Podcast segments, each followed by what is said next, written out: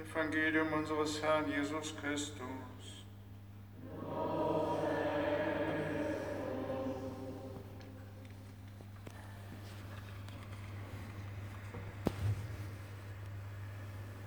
Liebe Brüder, liebe Schwestern, am 2. Oktober 1928, also vor 92 Jahren, erblickte das Opus Dei das Licht der Welt.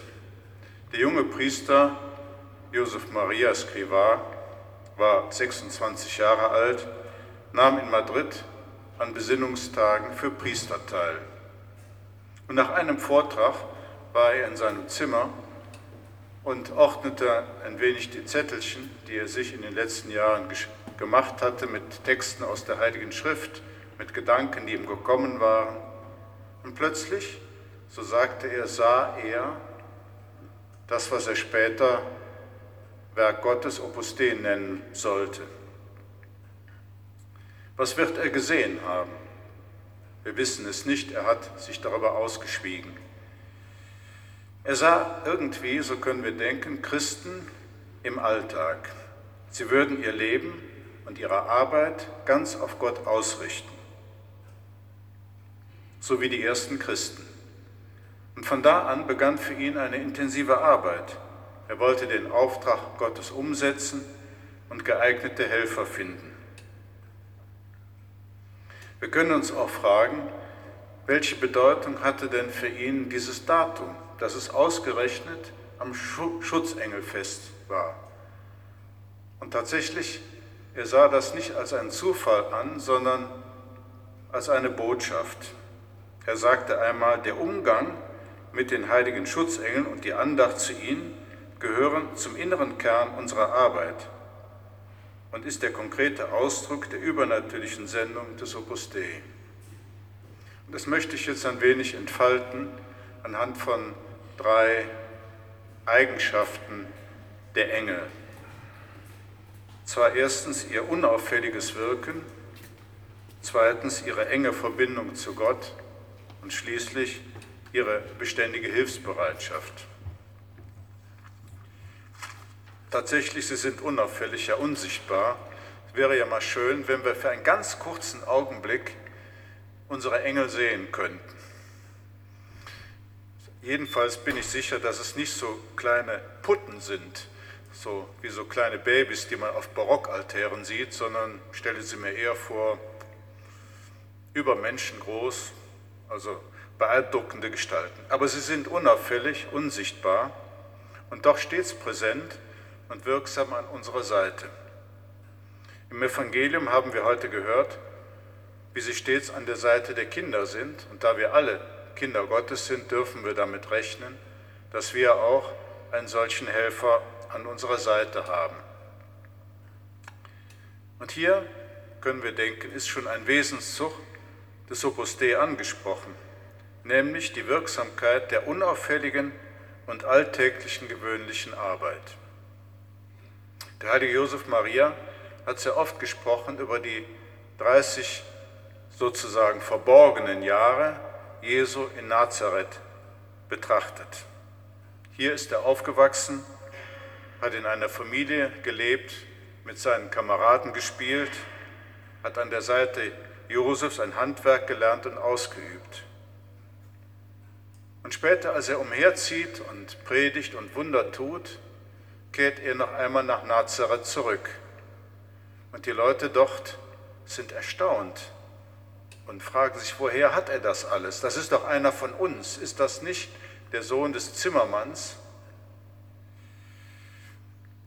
In diesen 30 langen Jahren, so dürfen wir denken, hat Jesus Christus, der Sohn Gottes, kein einziges Wunder gewirkt. Da war nichts Besonderes an ihm, keine ja, Besonderheiten. Dieser Kommentar, ist das nicht der Sohn des Zimmermanns, ist nicht positiv, sondern geringschätzig gemeint. Und doch für uns, liebe Christen, ist das eine fantastische Botschaft. Das alltägliche Leben Jesu in Nazareth zeigt uns nämlich, dass unser kleines alltägliches Leben mit den Auf und Abs, mit der Arbeit, mit den Mühseligkeiten und Freuden, dass das alles für Gott von ganz großer Bedeutung ist. Papst Johannes Paul nannte den heiligen Josef Maria den Heiligen des Alltäglichen. So sagte es Escriva einmal bei einer Predigt, macht euch mit neuer Klarheit bewusst, dass Gott euch aufruft, ihm gerade in den materiellen, weltlichen Aufgaben des menschlichen Lebens und aus ihnen heraus zu dienen.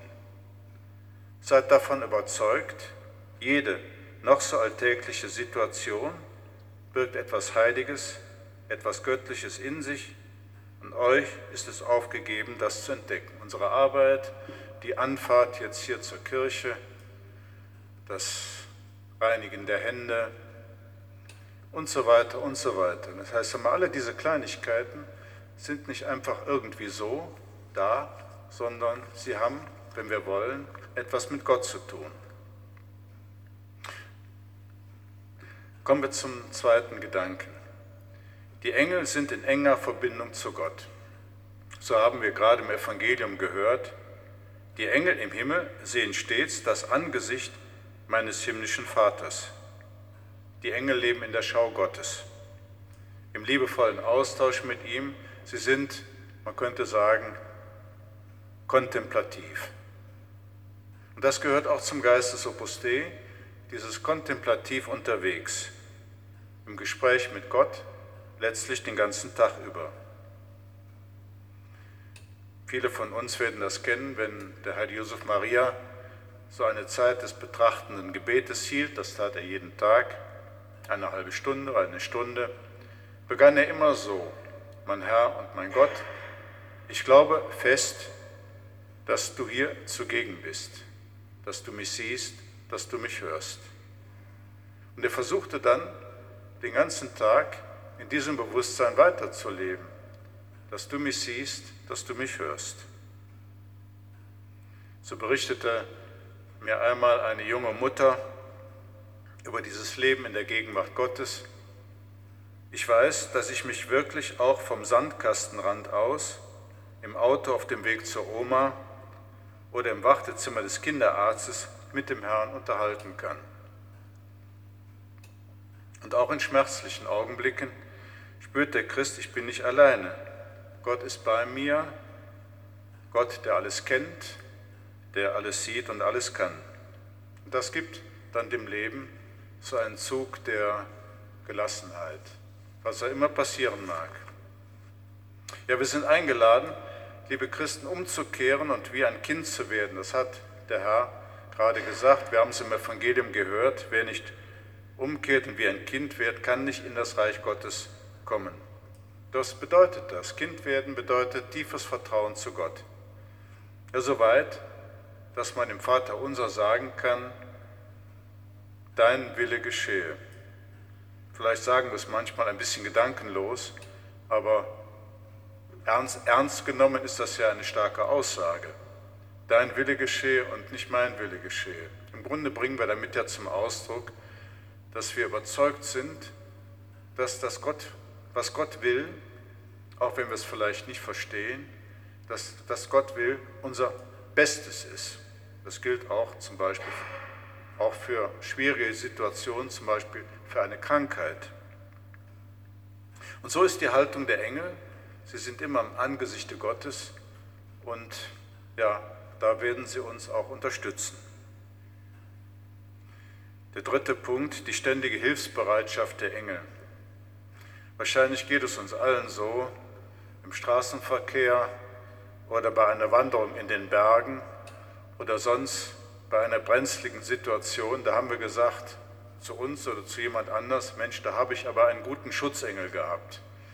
Das ist nochmal gerade, gerade gut gegangen. Und tatsächlich haben wir den und sicherlich unendlich viel mehr zu verdanken, als wir denken. In der Lesung haben wir gehört, achte auf den Engel und hör auf seine Stimme. Er soll dich auf dem Weg beschützen. Der heilige Josef Maria hatte einen könnte man sagen, sehr praktischen Umgang mit dem Schutzengel. Er vertraute ihm auch ganz materielle Probleme an. Er hatte eine Zeit lang kein Geld, seinen Wecker zu reparieren und hat dann den Schutzengel gebeten, ihn morgens pünktlich aufzuwecken. Und das hat auch immer geklappt, ohne Ausnahme. Und deshalb nannte er den Schutzengel auch ein bisschen humorvoll, sagte, meinen kleinen Uhrmacher. Natürlich könnte man sagen, zielen die Hilfen der Engel auf etwas viel Wichtigeres als solche materiellen Probleme. Sie sind nämlich an unserer Seite, um uns zu Gott zu führen, zu unserem Glück, zu einem erfüllten Leben, zur Heiligkeit.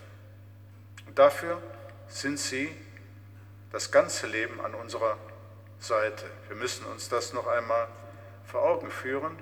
Eine gewaltige Intelligenz, uns himmelhoch überlegen, ist für nichts anderes da, als uns auf diesen Weg zu führen, unser ganzes Leben lang, damit wir da, wo das Ziel unseres Lebens ist, einmal gut ankommen.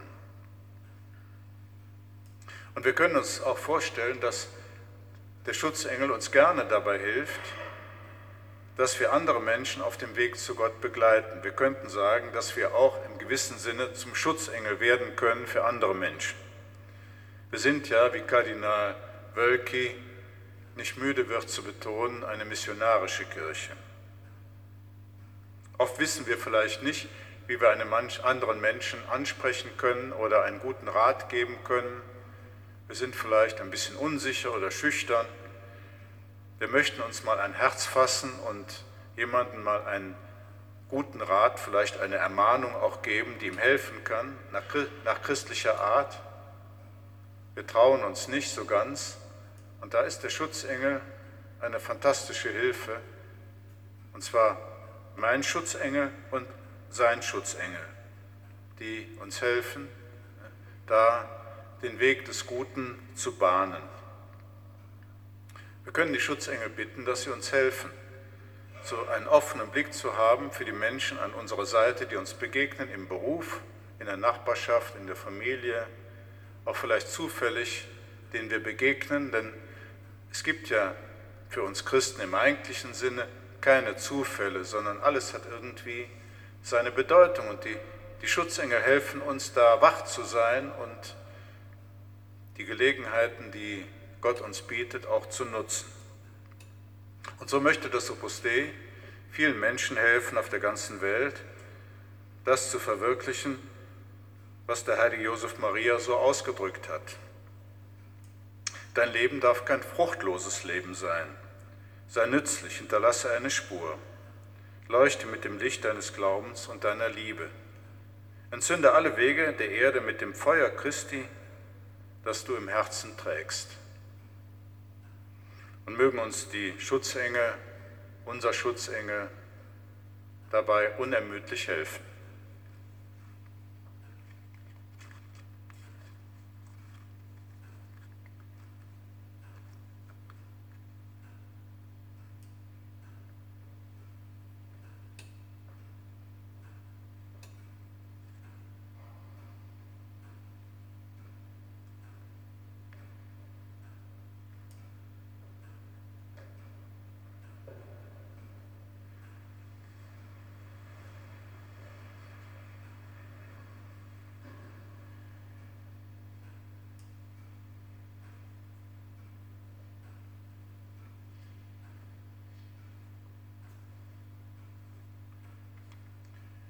Liebe Brüder und Schwestern, in dieser Eucharistiefeier danken wir Gott für die Gründung des Opus Dei vor 92 Jahren.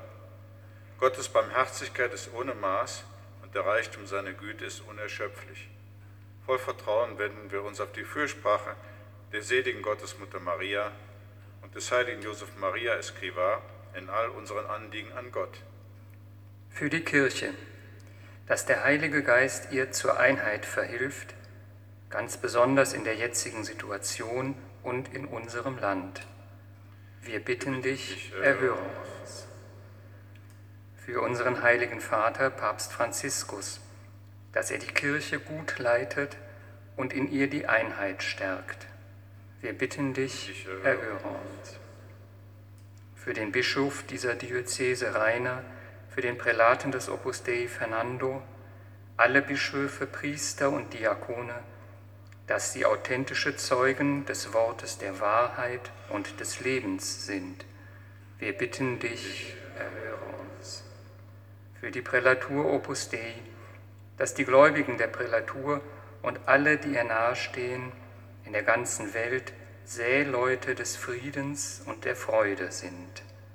Wir bitten dich, erhöre uns. Für uns, dass wir die Schutzengel ehren, uns häufig an sie wenden und dir dafür danken, dass du sie uns geschenkt hast. Wir bitten dich, erhöre uns. Für alle Notleidenden, besonders für diejenigen, die unter der Pandemie zu leiden haben, dass die Kranken Genesung, die Trauernden und Einsamen Tröstung und die Sterbenden deine Güte und Barmherzigkeit erfahren. Wir bitten dich, erhöre uns. Für alle Verstorbenen, dass du ihnen vergibst, was sie gefehlt haben und sie aufnimmst in die Gemeinschaft der Heiligen. Wir bitten dich, erhöre uns. Allmächtiger Gott, du hast den heiligen Josef Maria erwählt, die allgemeine Berufung zur Heiligkeit und zum Apostolat in deiner Kirche zu verkünden. Lass uns auf seine Fürsprache und nach seinem Beispiel unsere tägliche Arbeit treu im Geiste Christi erfüllen, damit wir so deinem Sohn ähnlich werden und dem Werk der Erlösung mit Liebe und brennendem Eifer dienen. Darum bitten wir durch Christus, unseren Herrn. Amen.